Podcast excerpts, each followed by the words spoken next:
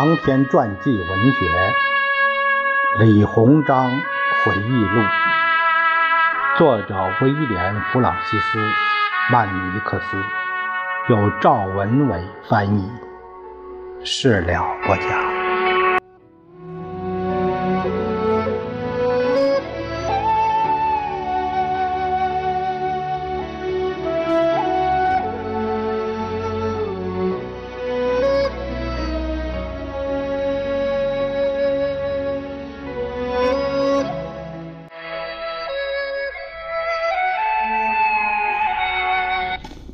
我们今天来看一下李鸿章回忆录的第十二章，呃，题目是“横渡大西洋”。像李鸿章描述过的那样，参加沙皇加冕典礼的钦差头等出使大臣，在穿越英吉利海峡时，再一次被胃病困扰。也许是因为吃了德国的菜肴，也许是喝了俾斯麦的宫廷啤酒。显然，从他第一次在日记中提到此事，一直到他在利物浦登上冠达游轮后，都是这套说辞。在疯狂的海上漂泊的第三天，吃完饭后，我想，我再也不去德国了。我不会和德皇、俾斯麦或者任何大人吃饭，除非他们答应我自己准备菜肴。因为我发现很多年以来，我的胃都没有这么不舒服过。我不记得自己曾经病得这么厉害。这条船上的医官格雷医生说我晕船了，真是荒唐。我毫不犹豫地跟他说，这个诊断结果一点也不科学。我的随行医生不同意格雷医生的说法，他的不同意见让我越发相信中医。船长很照顾我，其实我真的不希望他这么做，因为如果有人能体会到我这三天来的感受，他肯定会想一个人安静一会儿。随行的秘书说，他从未见过我如此易怒。我的厨师说。他无法让我高兴起来。他在船上晃来晃去，就像喝了烈酒的人。我知道他一点也不比我快乐，但他是晕船，因为他可以吃光各种食物，无论是外国的还是中国的，吃完了也没有任何不良反应。今天阳光和煦，我开始享受海上的空气。他们告诉我，过了今天晚上，我们距离美国还有一半的航程。我还听说，这个发狂的海洋在靠近美国那边会平静一些。出海第五天，如果船上这些人能够代表美国大众，那么我相信，美国是一个很好的国家。这些人像法国人一样礼貌。不像伦敦那样，都盯着人看。我不喜欢英国首都的老百姓，他们的面相和行为都很粗鲁。许多无聊的人甚至想辱骂我。还好警察们时刻警惕，严阵以待，有好几次还用警棍教训了那些人。这条船上的所有人，除了三等舱的乘客。和部分成员都以这种或那种方式被带到我面前。据说乘客中有几位优雅的老先生，非常富有，其中一位拥有很多条铁路。他是一个海军上校介绍来的。后来他把妻子和女儿也叫了过来。他的女儿是船上的美人，配得上宫里的王子。我让翻译把这句话告诉他，他给了我世间最甜美的回答。他说：“如果我是国王，他很愿意这么做。”我想，这是我听过的最高赞美。我要送给马文小姐一辈子享用不完的绫罗绸缎。他送给我一把漂亮的扇子，他说这是在意大利买的，这个礼物很贵重。我告诉他不能接受，但是他坚持让我收下。我亲吻了他的手，之前我从未吻过任何陌生女人的手。现在回想起来，加冕典礼结束后，俄国皇后立即向我伸出手，她是在期待我吻她，但是出于无知和兴奋，那时我没有这么做，而是把珍贵的戒指放在她手中。那是太后送给他的礼物，我永远不会忘记沙皇和皇后脸上的尴尬神情。不过，皇后那张苍白可爱的脸上随即露出欣喜的神色。她定睛瞧了一眼那枚珍贵的戒指，而后欢喜地再次伸出手，戒指已经戴在她的手上了。我有些激动，双手捧住那只手，跪在地毯上。我想。一个人只要睁着眼睛，每天总会学到点什么东西。基督教节日就是礼拜日。今天牙疼，疼的不是那些假牙。上下一次再去上海的时候，我要把最后那几颗病牙都拔掉。明天我就到纽约了，我感觉自己比格莱斯顿年轻三十岁。夜间。邮政，我要早点休息。明天黎明我们就到纽约港了。我要在美国生活两三个星期，对此我充满担忧。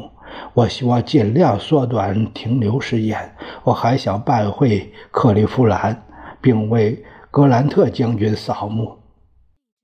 依据日记，整整过了一个星期，李鸿章才提笔记述旅行见闻。这是他在费城的百乐威饭店写下的。我怎能把过去六天发生的事情全部记下来呢？自从下了游船，在纽约上岸，感觉好像过了一年或者更多。我的疲倦之情几乎难以言表。但是伟大的美利坚民族给予我的款待令我骄傲。我知道。这在大清国也是无以伦比的礼遇了。这真是一个奇怪的国家。许多年来，中国人被这个富庶的国家拒之门外，不是因为他们犯了罪，也不是因为得了麻风病，仅仅是因为他们出生在中国。同样是这些人，如果出生在日本、朝鲜、印度或者英国，美国就会允许他们移民。然而，我们同样出生在中国，这些美国人无论贵贱，却把我当帝王一样尊重厚待。我倒要看看会不会发生什么变化。我已经见到了美国的新闻记者，他们很优秀，而且无处不在。我和他们聊得很开心。我希望他们也有同感，因为他们告诉我的事情比我之前听到的任何事情都有趣。他们是一群快活的人。我想，如果他们聚在一起，会让最强大的军队开怀大笑，令他们丧失战斗的能力，或者不愿开枪打这些机灵的小伙子。他指的是把敌人逗笑。之前，当。游轮驶入纽约湾时，我们才真正将疯狂的大海抛于身后。有很多船只来欢迎我们，烟囱里冒着烟，我们看着白色的蒸汽，听见汽笛的长鸣。最前面是两三艘漂亮的汽艇，他们朝我们游船开过来。我想这一定是官船，于是我走到船边，张望迎面而来的汽艇。先到的这些船上没有女士，我想当然的以为船上坐的一定是官员，但我很快意识到自己的错误，因为这是美国媒体的船。我们的大船将速度慢下来，因为在美国媒体是无所不能的。许多人登上船，这是一群穿着整洁、相貌英俊的小伙子，就像在外务部工作的年轻外交官和秘书。起初，他们的随意令我困惑。他们既没有鞠躬，也没有畏缩，而是径直向我们走来，开始自我介绍和我们握手。我不可能被激怒。尽管我说自己不知所措，那是因为我不知道说什么、做什么。但是我很快就适应了这些可爱的小伙子，带着他们走向甲板的最前端。走到那里后，我说：“先生们，我是来访问美国的，不是来发布消息的。我想在这里学到东西，所以随着我们进入港口，就告诉我的秘书哪些地方值得看看。他们照办了。见到任何东西，我都会发问。在我们登陆纽约之前，我对这个城市已经有了一定的了解，特别是那些高耸入云的建筑。”纽约湾的不同水域、岛屿、堡垒，以及很多只有旅行过的人才能获取的信息。从那个早晨开始，一直到现在，只要我醒着，报界的朋友无时无刻不陪在我身边。在华盛顿与美国的官员们在一起的时候，在火车上。在所有的招待会和会晤现场，哪怕我想就寝了，他们也在饭店等我。吃早饭的时候，他们还在找我。他们非常优秀，且不知疲倦。他们应能赚到很多钱。我看见他们与美国的总统和州长们亲切交谈，好像这些高官只是体面的税务员。然而，这一切也在告诉我，这个国家的确是世界上最民主的国家。美国记者的行为给我上了一课，我会祝福他们。我本人也是记者，很多人会因此怀疑或者奚落我，但是不管怎样，这是真的。尽管我从未出版过报刊，也没当过编辑，但是写作这个职业非常高贵，我很荣幸自己是个文人。年轻时思考未来，我说有一天我将成为中国的桂冠诗人。于是经年累月苦心研读，我的学业优于许多人，从秀才到举人再到进士，一路走来一帆风顺。当我告诉一个年轻记者我也是他的同行时，他笑了很长时间。想必他不希望我把收集来的所有信息提供给他。他像射枪一样的发问，我看出来了，他是个新手。李鸿章先生，您说您也是记者？当我表情严肃下来时，他问：“是啊，我在中国的报纸上发表过很多文章，编辑们绝对不敢拒绝。是什么样的文章呢？朝廷的旨意。显然，这已经够他交差了。”因为他在递给我一支雪茄后，马上就离开了。第二天早上，我在一份纽约报纸上读到李鸿章是这样一位作家：如果有谁胆敢修改他的文章，他的斧子就会向那个人的身上砍去。我不会忘记纽约记者对待我的方式。他们没有用德国人的正式严肃对待我的采访，也没有像伦敦和利物浦报界那样屈尊俯就。但是他们试图弄清中国和远东事务的真相。主笔们有点取笑我们的意思，但与此同时，主编们却把对我的访问当成一个契机，可以借机发表有关中国中国人的诗评。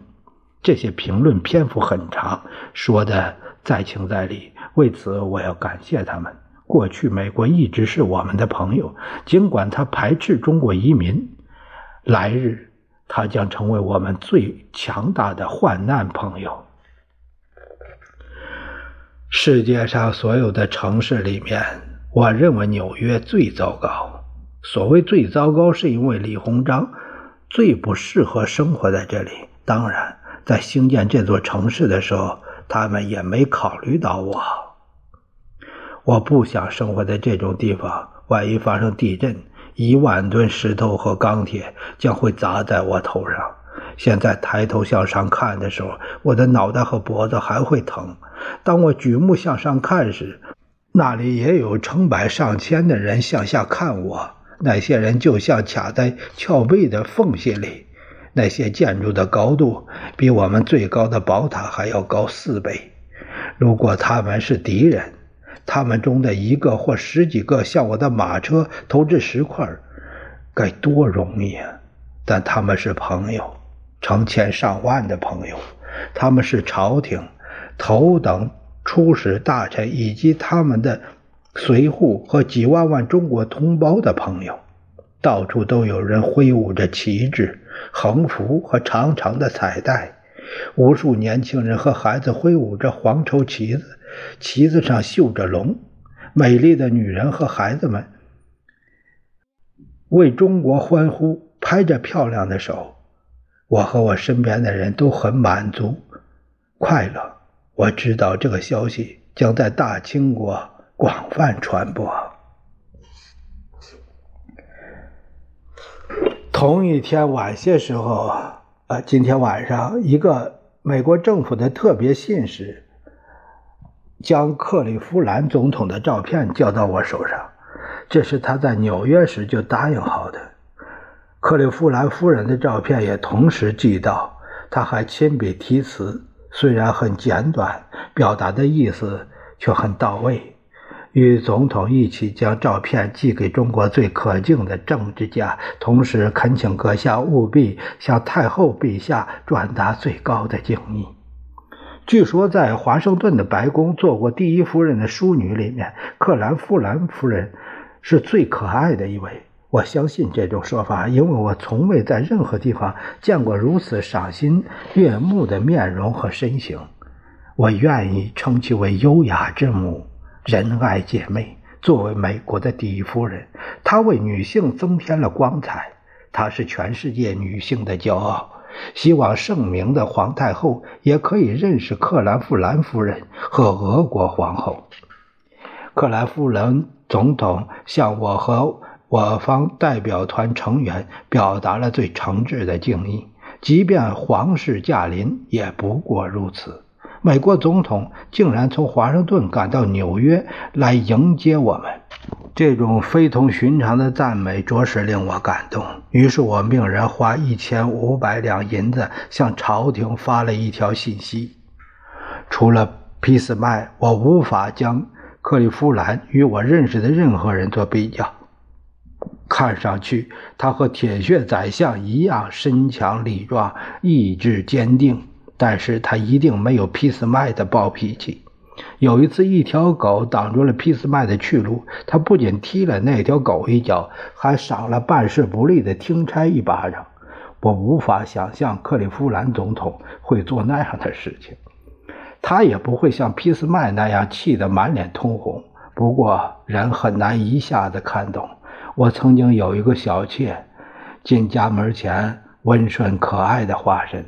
我甚至以为他的性情太过温柔，简直世间难寻。不过过了六个星期，他开始叫我受苦，好像我不是主人，而是家里的仆从。我给了他二十个元宝，把他休掉了。他让我想起了一个纽约记者提的问题，他想知道我有多少个妻子。当我告诉他我需要多少就有多少时，他无理地问我需要多少。这个问题令我很不快，但是我没有表现出来，因为那样会合了他的意。他早知道我不想给出答案，于是他问我：“你有多少个妻子？”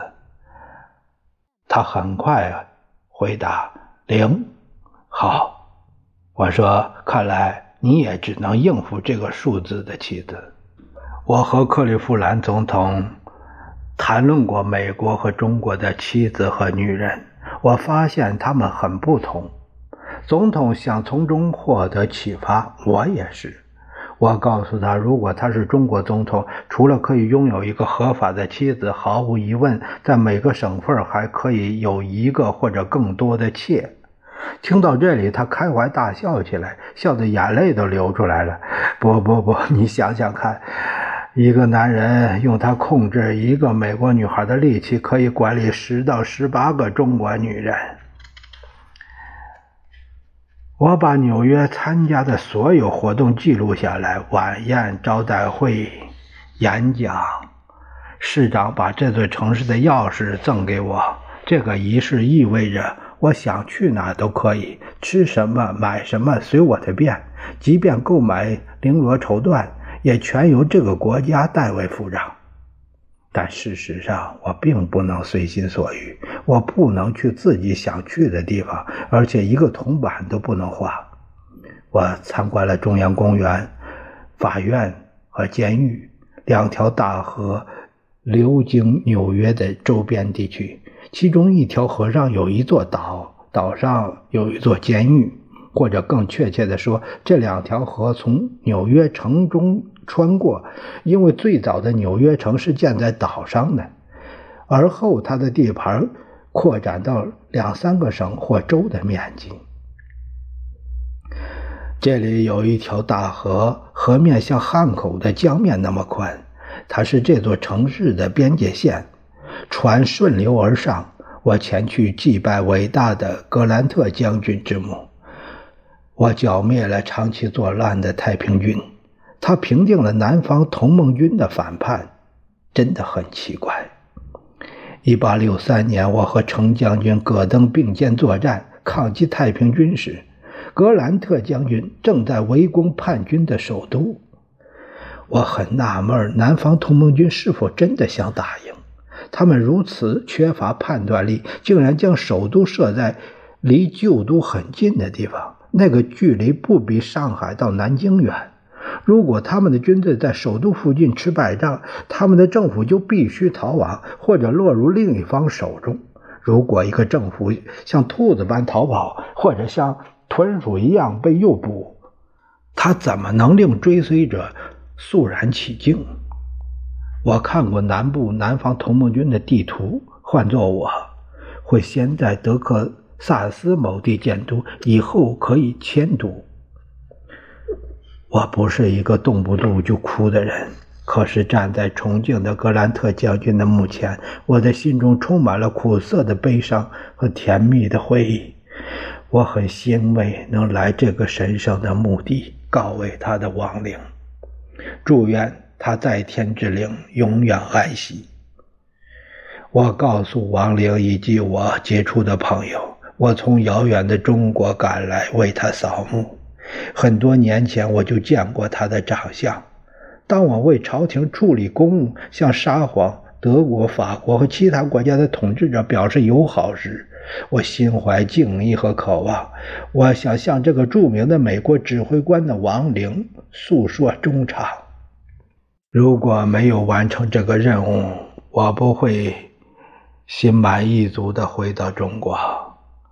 我向他的亡灵焚香献花，我将一本祈祷书放在他的坟头，请求他的亡灵时常想念我，欢迎我来到这片洒满阳光和金色时光的土地。把这些事做完后，我的内心洋溢着无限的祥和与喜悦，正如我为圣洁贤惠的母亲扫墓时，我也同样感受到心灵的愉悦。和精神的方向，我经常想到格兰特将军。如果他来中国，我们会有所有的荣誉和掌声献给他，我们会向他致以更高的敬意。在他之前或之后，我都不会有任何一个外国人受到如此的礼遇。真的很奇怪，当马关的那个日本无赖企图夺去我的性命时。我想到的是格兰特将军。当时，我和伊藤博文代表各自的国家商讨和平协议。是的，当我感觉那个疯子的子弹燃烧时，我甚至远远地朝格兰特将军和夫人的那两棵树望去。我还对他说了话。李鸿章把这两棵树当作人所共知之事。格兰特将军和夫人访问远东期间，日本人采用多种方式对他们表示敬意，其中之一就是在马关城对面的一个小岛上栽种了两棵优良的树木，并把那片土地辟为圣地。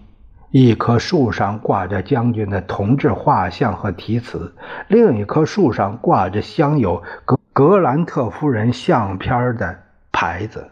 据当地文献记载格兰特将军去世后那棵献给他的树枯萎了另一棵则郁郁葱葱。格兰特夫人去世后那棵树也跟着死了。